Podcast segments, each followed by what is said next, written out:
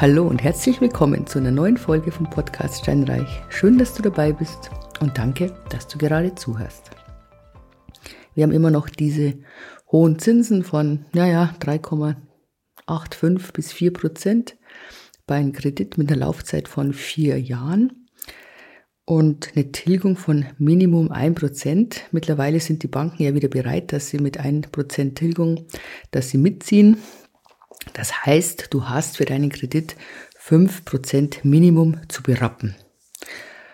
Wie hoch deine Summe ist, das weißt nur du, die du aufnimmst. Ich sage mal, im Mittel werden es so 80 bis 75 Prozent vom Bruttokaufpreis sein, weil du brauchst ja ein bisschen was für die Nebenkosten und ein bisschen Eigenkapital. Aber das ist eine ganze Menge.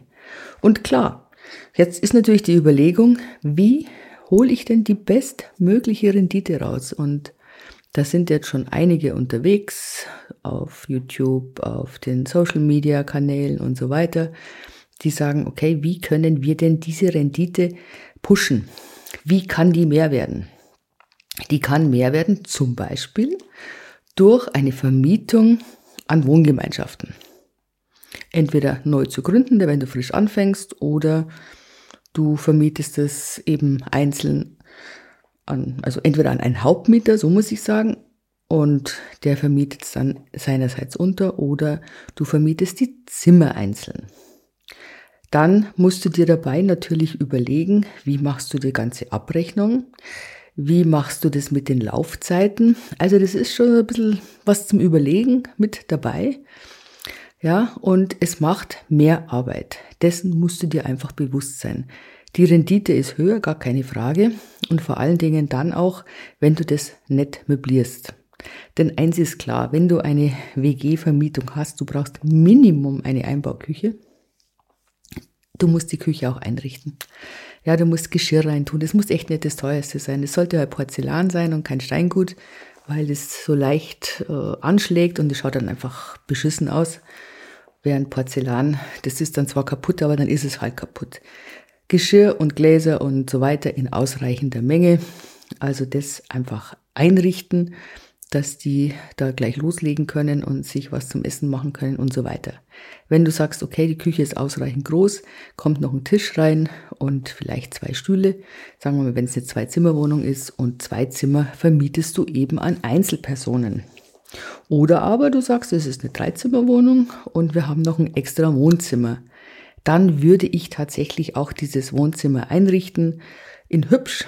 Übrigens nicht irgendwelche alten kreislichen Dinger hinstellen, weil ich meine, jeder möchte ein bisschen nett wohnen, ja? Und je hübscher es ist, desto mehr kannst du auch deine Miete, die höher sein wird, als wie wenn du es jetzt an eine Einzelperson, an Pärchen oder Familie vermietest, rechtfertigen. Die Gefahr ist natürlich, dass man dann wie soll ich sagen, seinen Geschmack so die, die Zügel schießen lässt und dann Sachen raussucht, wo man sagt, oh nee, das ist jetzt doch vielleicht ein bisschen teuer. Also da gilt es einfach die Balance zu finden zwischen günstig und hübsch und ähm, nicht teuer, weil, also ganz ehrlich, das rentiert sich nicht, wenn du da ein Sofa für Tausende von Euro kaufst, das würde ich nicht tun. Sondern tatsächlich, man kann auch hübsch einrichten, so dass es schick ausschaut und mit sage ich mal, begrenzten Mitteln. Aber es kostet Zeit. Es ist einfach so. Ich meine, überleg mal, wenn du dir denkst, deine eigene Wohnung, wie du die eingerichtet hast, wie lange das auch gedauert hat. Manche Sachen findet man da nicht sofort. Und also ich kann nur von mir ausgehen. Bei mir dauert es auch immer. Am Anfang habe ich so eine Idee und dann denke ich mir dieses oder jenes. Dann werfe ich das wieder über den Haufen.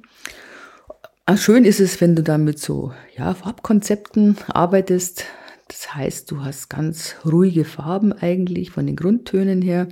Also sprich zurückhaltendes Weiß bei den Schränken. Ähm, das Bett auch eher hell, entweder in beige oder in grau.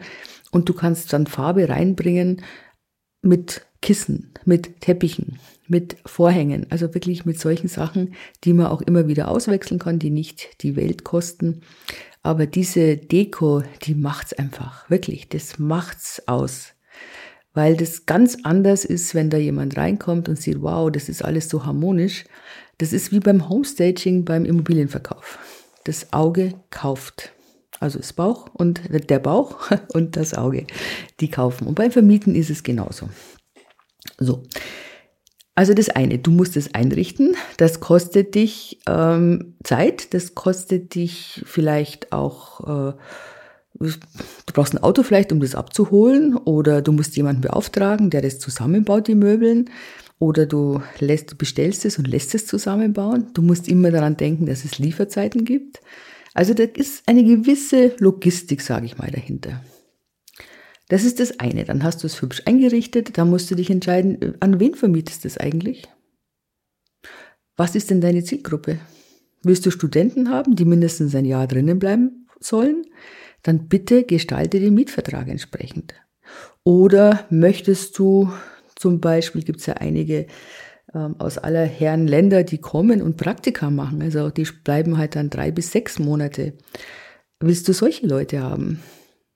dann kannst du im Prinzip noch ein bisschen mehr Miete verlangen, ja? Weil, was haben die für Alternativen? Die können in ein Airbnb gehen und das ist noch teurer. Ja. Also, deine Entscheidung, auch deine Entscheidung, ob du die Zimmer einzeln vermietest, ob du also Mietverträge machst pro Zimmer oder ob du sagst, okay, ich habe einen Hauptmieter. Dann aber Achtung. Du musst es unbedingt festzurren, wie viele Leute dürfen denn da rein? Und was ist jetzt, wenn der Hauptmieter auszieht? Denn eins ist klar, es gibt ja auch, du kennst es vielleicht, dieses Geschäft, man mietet eine Wohnung und vermietet es dann weiter. Ich meine, das möchtest du nicht. Die Rendite, die soll schon bei dir bleiben. Und deswegen würde ich tatsächlich Einzelmietverträge für die Zimmer machen. Wenn du aber sagst, nee, das ist mir zu viel Aufwand, machst einen Hauptmieter, da schreibst du aber bitte rein, er muss drinnen wohnen, wenn er untervermietet und du machst eine Höchstzahl an Bewohnern, weil es kommen dann durchaus findige Leute auf die Idee und sagen, oh ja, in jedes Zimmer packen wir zwei rein und ganz ehrlich, die wohnen dir einfach die Wohnung mehr ab. Das ist so. Punkt mehr Leute, mehr Trubel, mehr, es geht mehr kaputt, es wird mehr abgewohnt, es gibt mehr Ärger mit den Nachbarn. Leg das fest. Ich meine, du bist nicht dazu da, dass du den anderen die Taschen voll machst. Ganz klar. Genau, also das ist jetzt mal das WG-Modell. Ähm, hat das Spannende vielleicht was Positives, so muss ich sagen. Du kriegst halt die Leute auch wieder raus. Ja, wenn du als einzelne Zimmer vermietest, dann hast du die auch äh, schnell wieder weg. Es kommt darauf an, was du mit der Wohnung machen willst. Wenn du jetzt sagst, nö, ich möchte jetzt aber die letzten, die nächsten 15 Jahre behalten oder vielleicht für immer und ich hätte gerne zuverlässige, ruhige Mieter, ja, super, gut, aber dann bitte nicht eine WG. Dann kannst du dir, keine Ahnung, Leute suchen, die dir gefallen, wo du ein gutes Gefühl hast und die dann gerne als längerfristige Mieter bei dir wohnen.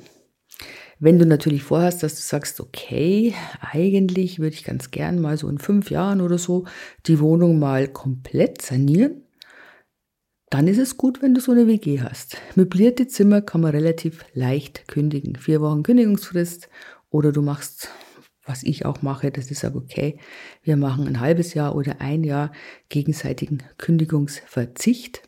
Aber dennoch, danach, nach einem Jahr, kannst du mit der Wohnung wieder machen, was du gerne machen möchtest. Weil manchmal ist es ja so. Ja, da hast du, weißt du, es kommt, was weiß ich, in vier Jahren, keine Ahnung, da äh, kommst du irgendwie an Geld, äh, wie ja immer. Oder es kommt jemand aus dem Ausland wieder zurück, der wahnsinnig fit ist in diesen ganzen Sachen, der Allround-Handwerker, der dir da unter, dich da unterstützen kann und danach willst du es wieder verkaufen. Nochmal, es ist ganz, also davon abhängig, was du machen möchtest. Wenn du es behalten willst, ist es einfacher für dich, einen langfristigen Mieter zu suchen. Aber ja, musst du für dich entscheiden. So, das war jetzt mal das Erste, äh, was ich gerne besprechen wollte mit dir zur WG. Ah ja, was mir einfällt, Strom und Wi-Fi. Also ich mache das so, das äh, läuft auf mich. Ich mache eine gewisse Strompreisdeckelung. Ähm, das heißt, äh, ich fotografiere den Zähler am Anfang und sage, okay, so und so viel pro Nase pro Jahr. Das ist inkludiert in diesem Abschlag und wenn es mehr wird, dann muss noch was bezahlt werden. Ich würde im Wesentlichen, ja, ich würde zumindestens für die Nichtheizung und nicht Warmwasser, also für diese kalten Betriebskosten, da würde ich einfach eine Pauschale nehmen.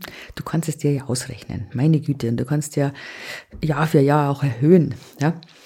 Ähm, bei den Heizkosten, es ist die Frage, wie machst du es dann? Willst du dann die Heizkörper extra ablesen lassen? Ähm, macht man das so dass man einfach durch die Personenzahl teilt und die passen dann sozusagen gegenseitig auf sich aus, auf. Ich würde tatsächlich bei den Heizkosten keine Pauschale machen, weil dann hast du dieses Phänomen, dass dann plötzlich mitten im Winter die Fenster immer gekippt sind oder offen stehen oder sonst irgendwas, weil sich niemand drum schert, man zahlt ja sowieso eine Pauschale. Also das würde ich tatsächlich nicht machen. Wir machen es nicht und ich kann davon auch wirklich nur abraten. Pauschale für die kalten Nebenkosten und die Grundsteuer und einen Abschlag tatsächlich für die Heizungskosten. Du kannst es so machen, dass du sagst, wenn jemand auszieht nach einem Jahr oder was, machen wir eine Ablesung. Teilweise geht es auch pro Zimmer. Muss man einfach mal, mal schauen, wie das dann, ja, wie das läuft. Ja? So viel also zur WG-Vermietung es kann eine spannende Sache sein und es, ich finde ich find das Einrichten also wunderbar. Da kann man sich so ein bisschen so austoben. Und du glaubst gar nicht, was man alles findet, wenn man gezielt danach sucht und wie, wie schick das dann ausschauen kann. Ja, gut. In diesem Sinne, ich wünsche dir noch einen wunderbaren Tag oder Abend, je nachdem, wann du dir den Podcast anhörst freue mich, wenn es dir gefallen hat. Beim nächsten Mal sprechen wir um eine weitere Art der Sondervermietung. Ich hoffe, du bist wieder dabei. Wenn es dir gefallen hat, bitte gerne gib mir fünf Sterne und einen netten Kommentar und empfehle mich weiter. Ciao, ciao.